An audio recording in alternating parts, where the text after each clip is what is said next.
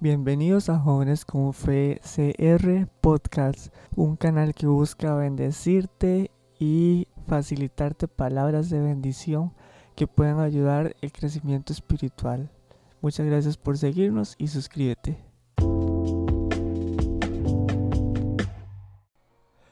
Hola, ¿cómo están? Yo soy Jimmy Flores y es un gusto saludarte en esta hora para mí es un privilegio compartir contigo un mensaje especial.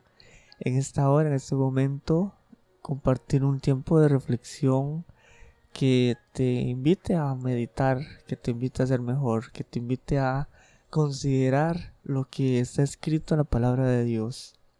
Y hoy quiero compartir con ustedes, contigo, un, una publicación que hice por medio de mi sitio web jóvenesconfesr.org, el cual está disponible y ustedes pueden verlo en sus dispositivos electrónicos en cualquier momento, en cualquier lugar. Esta publicación se llama Llegará el día que hasta las piedras hablarán acerca del Evangelio. En esta publicación lo que yo me enfoco es a rescatar que la palabra de Dios cumple su propósito, cumple su misión con la que fue enviada. Ese propósito por la cual Dios dijo voy a usar a esta persona. Así haya sido la persona más vil, más miserable, pero dice, Dios dijo, voy a escoger a esta persona para darle un mensaje a mi hijo, para darle un mensaje de esperanza, de aliento, a mi hija que quizás está pasando por momentos de tribulación, por momentos de angustia, por momentos de soledad. Y es ahí cuando tenemos que ser sabios, tenemos que ser nosotros entendidos, no solo de los tiempos, sino también de las ocasiones y de quién, a quienes Dios puede utilizar. Es por eso que basado en 1 Corintios capítulo 1, verso 27 y hasta el 29. Rescatamos de ahí esta frase que dice, esta cita, y lo vil del mundo y lo menospreciado escogió Dios, y lo que no es para deshacer lo que es, a fin que nadie se jacte en su presencia. Eh, en la versión Reina Valera 1960 lo dice un poco más. Eh, eh, un poco más diferente. Más tradicional, digámoslo así. Dice el desde el 26 voy a estar leyendo. Mirad, pues mirad, hermanos, vuestra vocación, que no sois muchos sabios según la carne, ni muchos poderosos, ni muchos nobles sino que lo necio del mundo escogió Dios para avergonzar a los sabios, y lo débil del mundo escogió Dios para avergonzar a lo fuerte, y lo vil del mundo, lo menospreciado, escogió Dios y lo que no es, para deshacer lo que es, a fin de que nadie se jacte en su presencia. Y es que cuando estamos arriba es fácil que podamos tener una actitud altanera, una actitud arrogante, una actitud que a Dios no le agrada. Y ese es el, el objetivo de las confrontaciones. Ese es uno de los temas que Pablo ataca y es el de la humildad, ser lo que uno es ser lo que a Dios le agrada. Hay un salmo que dice que Dios mira de lejos el corazón altivo, pero mira de cerca aquel corazón que se rinde, que se humilla delante de Él. Para que tengas en cuenta, la palabra de Dios es viva y es eficaz, es poderosa. La palabra de Dios es atemporal. O sea, no tiene tiempo de, inicio ni tiene tiempo de final. Es eterna. y es más real que tú y yo y todos, todos en este universo juntos. Valga la redundancia. Y dice que la palabra de Dios penetra y discierne lo más profundo de nuestro corazón. Así que no hay nada que se pueda escapar de la del conocimiento de Dios. No hay nada que puedan, podamos evadir la sabiduría de Dios. Cristo Jesús, desde el principio prácticamente, se nos ha enseñado sobre amar al prójimo. Y es uno de los mandamientos que está escrito en la palabra de Dios en el libro de Éxodos. Es ahí donde dice, nos menciona cada uno de los de las leyes que tenemos que cumplir, cada una de las leyes de las cuales tenemos que cuidarnos nosotros y cuidarnos, porque de ahí depende nuestra vida, de ahí depende nuestra ética, de ahí depende todo. Ese es el resumen en sí de vivir una vida en santidad, una vida que agrada a Dios. Y es por eso que nosotros estamos en esta tierra, para alabanza de su gloria. Ese es el propósito por el cual nosotros estamos en esta tierra, para hacer testimonio, para ser de luz, de lumbrera a todas aquellas personas que aún no saben para qué nacieron, no saben qué hacer, no saben el cuál es el propósito de vida. Debemos ser conscientes que Dios nos habla no solo con los líderes, no nos no solo nos habla con la gente de la iglesia, no nos habla con las personas de la radio ni de la televisión solamente. Dios utiliza los medios que nosotros menos esperamos, el vecino, aquella persona que nos cae mal, pero de alguna manera eh, Dios la utiliza para darnos un mensaje. Lo menos, lo que menos ocurre a nosotros, eso Dios hace para impresionarnos, para enseñarnos que Él es el que dispone, Él es el que pone y Él es el que dispone. Nos enseña más con un ejemplo de la vida que estar todo un día, tres, seis, una semana completa recibiendo plenarias, discipulados, estudios. El Señor nos enseña de una manera práctica, una manera muy creativa. Y es que Él utiliza todo a nuestro alrededor para poder enseñarnos, para poder disciplinarnos. Cuando vemos las conductas de la gente secular, cuando vemos la inhumanidad cuando vemos las influencias negativas que dirigen a estas personas. El Espíritu Santo es quien nos quita esas vendas, esas vendas que tenemos espiritualmente, y nos enseña que sin Dios nada somos y nada podemos hacer. Ahora bien, estamos escuchando la voz de Dios, la voz del Espíritu Santo, estamos nosotros dispuestos a escucharlo, porque muchos hemos pedido que nos hable que nos revele algo que estamos deseosos saber. Pero ¿estamos dispuestos a escuchar cuando Dios hable?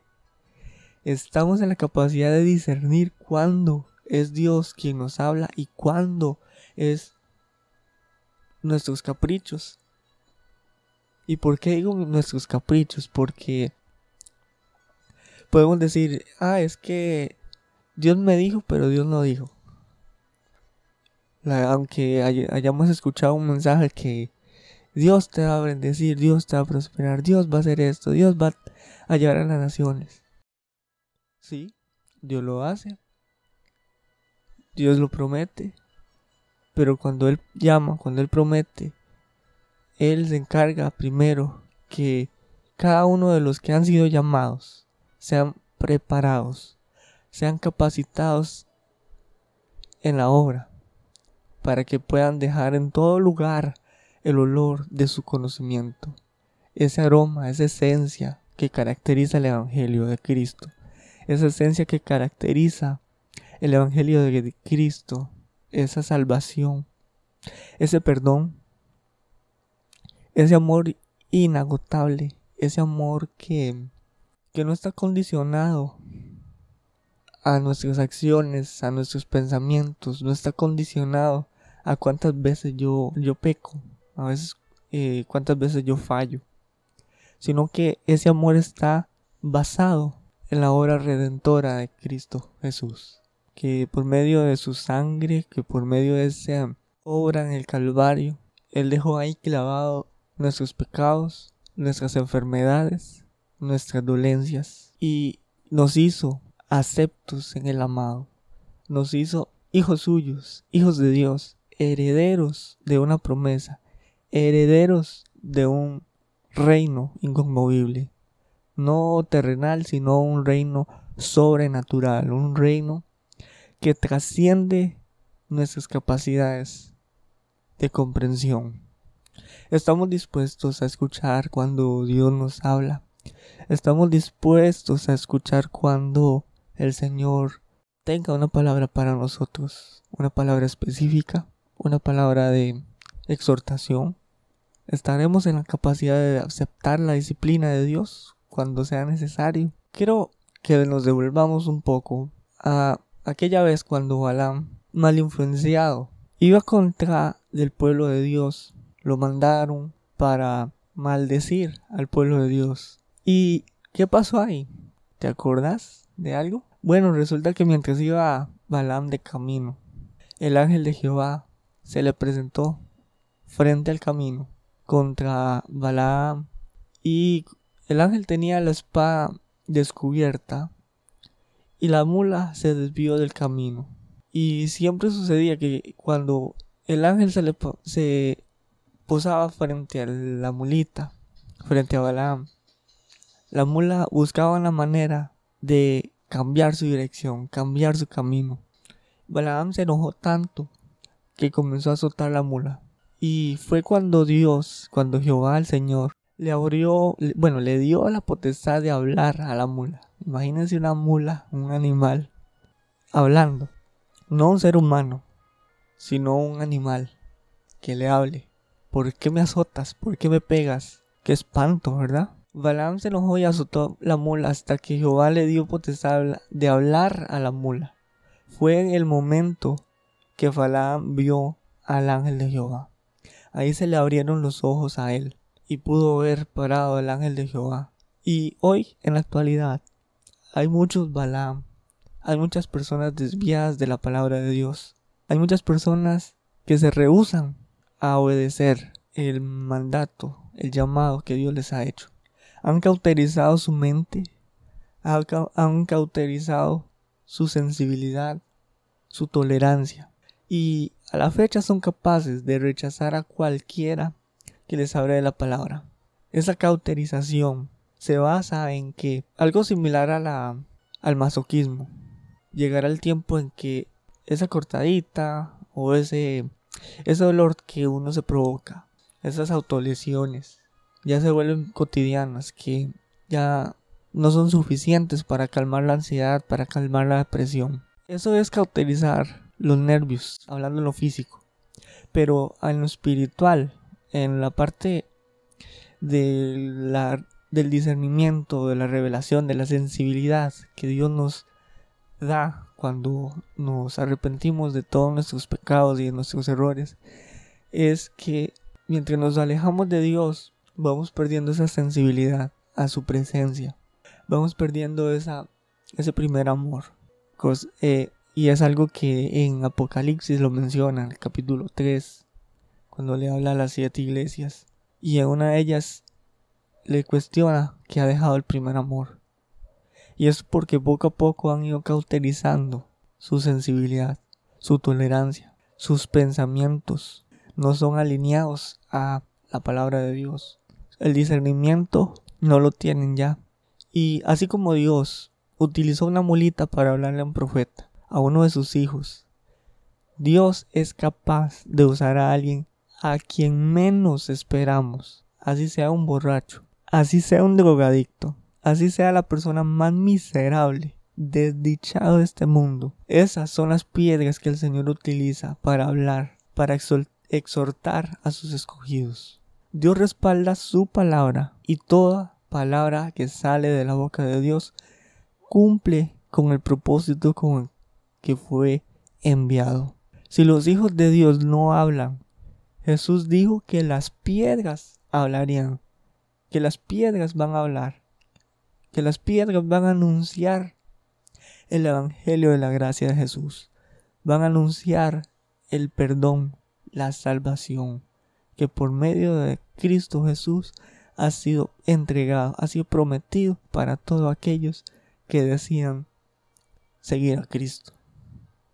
Todos los que servimos al Señor fuimos parte de un oscuro pasado, lleno de amargura, lleno de falsedad, lleno de ego, de fantasía, costumbres que deshonran a Dios, que nos deshonran a nosotros mismos. Fuimos rescatados por la misericordia y la gracia de Dios de un lodo cenagoso. Sabemos que también lo hará con aquellas personas que están dispuestos a renunciar a su pasado, a renunciar a su presente, a renunciar a sus costumbres seculares, vanas, inmundas. Él lo hizo ayer, lo está haciendo hoy y seguirá haciendo mañana hasta que Él venga por su iglesia. No se ha cortado la mano de Dios para salvar. No se ha cortado. Hoy tú tienes la oportunidad, la posibilidad de arrepentirte y tener esa promesa de vida eterna, de salvación. Dios utiliza a quien menos tú esperas para hacerte recordar que Él te ama y desea que regreses al redil. Aunque existan personas que se encargan de dividir. Hay personas que se encargan más de dividir que de unir, que se encargan más de de generar conflictos, iras, contiendas. Eso son actitudes, cosas que desagradan a Dios. Él nos mandó a estar en unidad, a compartir todo aquello que nos une a compartir nuestros testimonios, a compartir lo que hoy somos, lo que hemos logrado, a compartir la verdad, las buenas nuevas. En Hechos capítulo 1, bueno, en el, libro de los Hechos, desde el capítulo 1 y hasta el capítulo 6 más o menos, podemos ver todos los milagros que ocurrieron con el derramamiento del Espíritu, desde antes hasta el después. Y después de, Hechos capítulo 6, en adelante se desarrolló más lo que es la iglesia primitiva.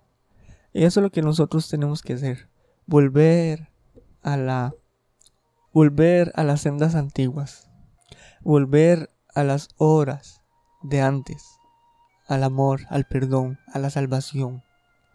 Dejar de lado la, el orgullo, la ira, dejar de lado, em, vamos a ver si lo digo bien, el fanatismo. Ese fanatismo que si no es de la misma denominación o que si no es de la misma misión, si no si no hace lo mismo que yo hago y todo este tipo de costumbres que al final de cuentas generan disensiones y diferencias. Todas estas situaciones nos segregan, nos apartan, nos separan, nos enfrían, nos cauterizan, nos vuelven más del mundo que, que hijos de Dios. Tenemos que cuidarnos porque no nos ha llamado a juzgar, no nos ha llamado a hacer causa de tropiezo, piedra de tropiezo, sino que a bendecir, a reparar portillos, a preparar el camino para que los que ellos, los que están atrás, esos que aún no se han convertido, hoy decidan dar ese paso y puedan caminar por caminos seguros. Existen personas que tristemente el Evangelio no les resultó útil porque estropeaban sus sueños, estropeaban sus planes de vida, pero que aún así tienen esa habilidad de, comunicar lo poco o lo mucho que les quedó en el corazón. Es como cuando las personas, eh, cuando los niños van a la escuela dominical, obligados por sus padres, pero ya cuando son adultos, ya ellos toman sus decisiones de seguir o irse al mundo. Pero suponiendo el caso que se hayan ido al mundo, pero ven a alguien que necesita una palabra consuelo o alguien que simplemente les escuche. Esa semilla que les fue sembrado de niños durante su juventud, durante ese tiempo de adolescencia y de pubertad y adolescencia, consecutivamente, va a ser suficiente para que pueda motivar, alentar a una persona allá afuera, fuera de la congregación, fuera de las cuatro paredes de la iglesia. Y aunque ellos estén en pecado, Dios no les prohíbe hablar las verdades del Evangelio. El Evangelio y todas las escrituras que forman parte de la Biblia ellas anuncian la gloria de Dios y su segunda venida. No importa quién anuncia el Evangelio en las calles, lo que Dios respalda es su palabra.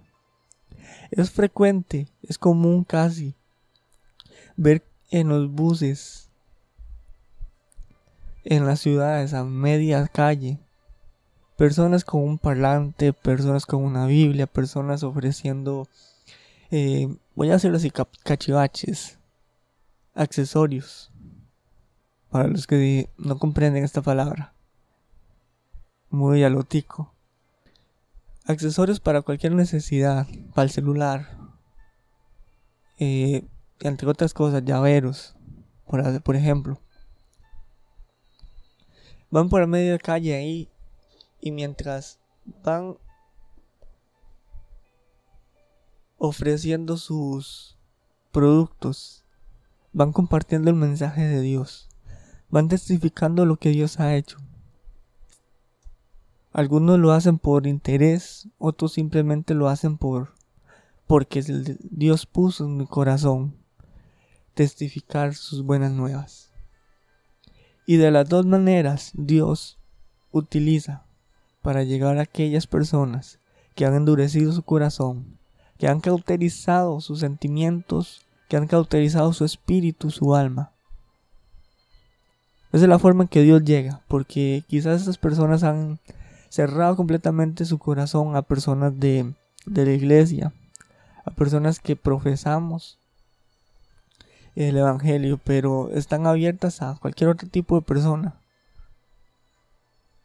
De esas personas que no se congregan, que no van a la iglesia, pero tienen ahí esas semillitas sembrando sus corazones.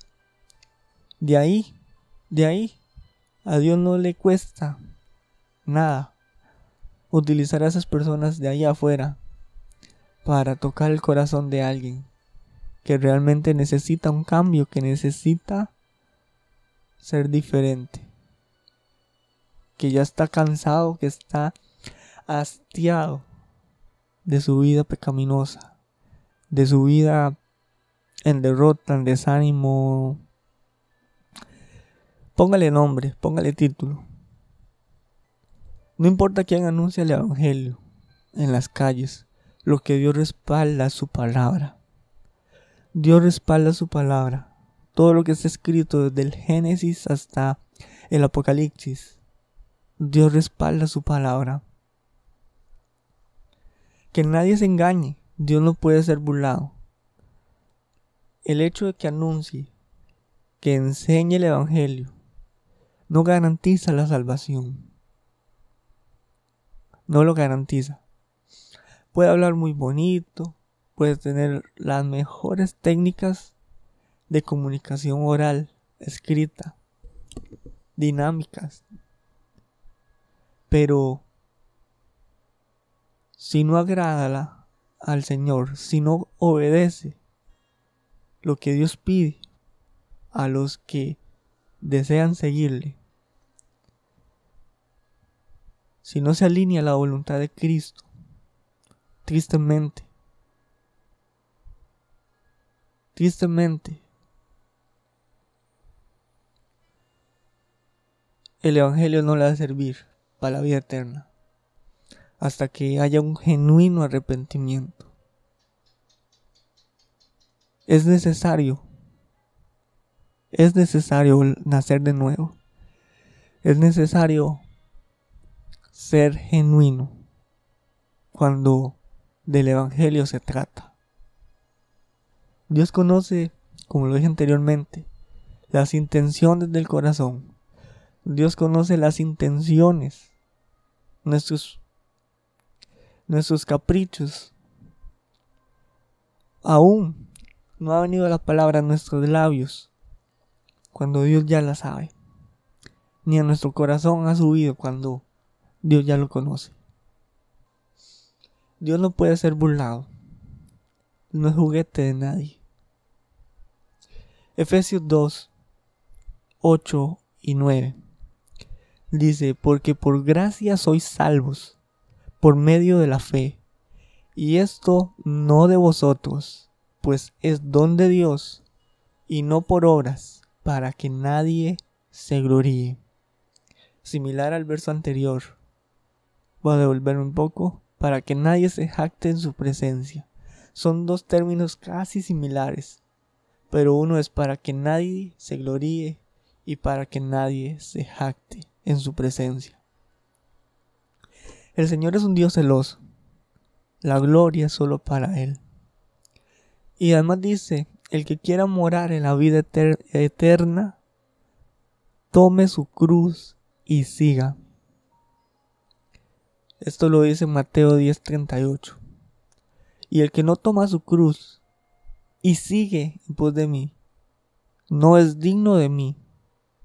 El que haya su vida la perderá y el que pierde su vida por causa de mí, la hallará. Perder la vida significa perder esas pasiones que tanto generan eh, satisfacción, placer al cuerpo, pero que a la larga no llena el alma, no llena esos vacíos como lo llena la presencia de Dios. En fin, para ir concluyendo, porque ya llevamos ya cuarto, un poco más de media hora. La frase tan conocida, trillada por muchos. ¿Quién es usted para que me hable de Dios? La han escuchado, ¿cierto? Tal vez suceda que diga alguno, el burro hablando de orejas. En ambos casos que las dos personas estén apartadas en su rebeldía contra Dios. Y entre sus discursos y reproches, estos deben arrepentirse de sus pecados, aunque uno tenga razón, aunque los dos tengan la razón, o aunque ninguno tenga la razón. Y es porque ambos están en una misma condición.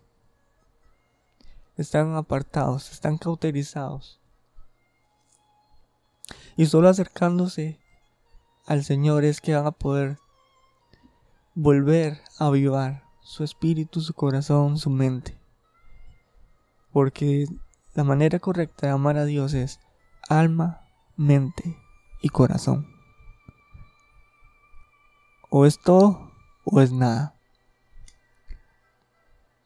No es por quien tenga la razón, ni por menos grave que sean sus pecados. Aquí no no es una balanza en el que el que tenga, el que sea menos grave, es el más santo, no. El pecado siempre tiene el mismo valor ante Dios, sea tan grave como piadoso, que parezca, pecado se llama pecado. Te invito a que leas Efesios 2 del 1 al 10. Léelo por completo, donde dice somos salvos por gracia. Y Jehová Dios quiere que todos formemos parte de su reino, de ese reino inconmovible, de ese reino, de esas moradas celestiales, donde no habrá más dolor, no habrá más llanto, no, no habrá más tristeza. No te quedes por fuera. Esta publicación, este podcast, es para que tú el día de mañana sepas aceptar el mensaje de Dios.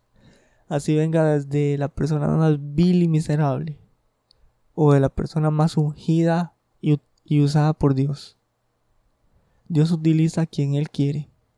Dios utiliza a quien menos tú lo esperas. Y se me viene a la cabeza en aquella ocasión cuando estaba Pablo, me parece, y decía, estaba ahí encerrado en una cueva. Y Dios mandó a unas aves a alimentarlo. Y él no quería comer. Porque decía que era un animal inmundo. Y eso fue un sueño más bien. Y fue cuando Dios le habló, le dice, ¿por qué llamas inmundo a lo que yo santifiqué, a lo que yo ya limpié. Si Dios tiene el poder para limpiar a alguien, ni tú ni yo y ninguna persona que profesa el Evangelio tenemos la potestad de señalar por el pasado, porque Dios hace borrón y cuenta nueva. Y es lo que quiere hacer contigo en esta hora. Si tú dispones tu corazón, si le abres tus pensamientos, si le abres de par en par las puertas de tu corazón, Él hará contigo obras de bien, obras de misericordia, de perdón, de sanidad. Dale la oportunidad a Él de glorificarse en tu vida, en tu familia, en tu hogar, en tu trabajo. Dale la oportunidad hoy y verás cómo cambia tu vida de una y para siempre.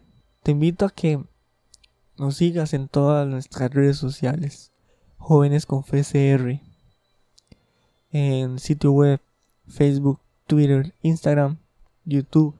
Esperamos muy pronto seguir teniendo más encuentros como este para que podamos seguir compartiendo de las bondades y de la misericordia de Dios. Espero que este tiempo que dedico le sea de bendición. Porque Dios ama, Dios te ama y quiere hacer contigo cosas grandes. No te pierdas de una bendición tan grande por un placer tan pequeño. Bendiciones. Hasta pronto.